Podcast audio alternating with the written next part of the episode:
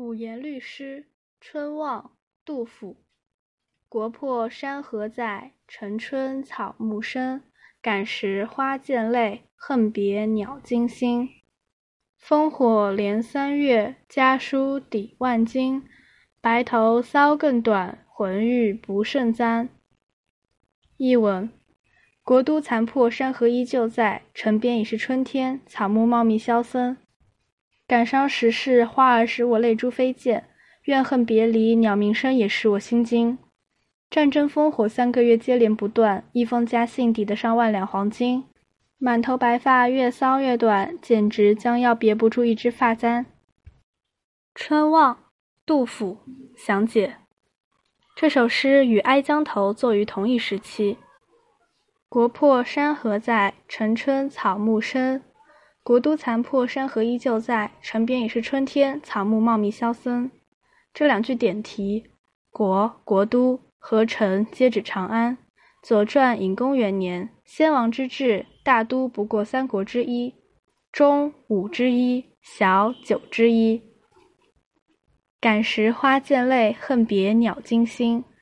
感伤时事，花儿使我泪珠飞溅；怨恨别离，鸟鸣声也使我心惊。溅、惊都是使动用法，使泪溅，使心惊。这一联是说，因伤感国事，春花使我的泪飞溅；因恨别之苦，鸟声使我心惊。烽火连三月，家书抵万金。战争烽火三个月接连不断，一封家信抵得上万两黄金。烽火代称，边防报警的烟火，代指战事战乱。三月指正月、二月、三月。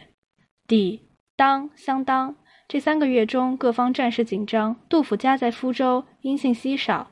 烽火聚成感时句，家书聚成恨别句。白头搔更短，满头白发越搔越短。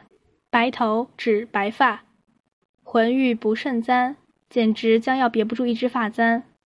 浑副词，简直。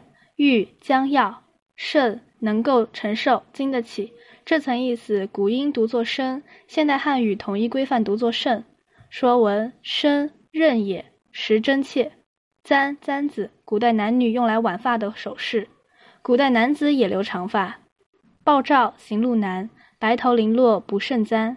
生，心，金，簪，押韵，清韵。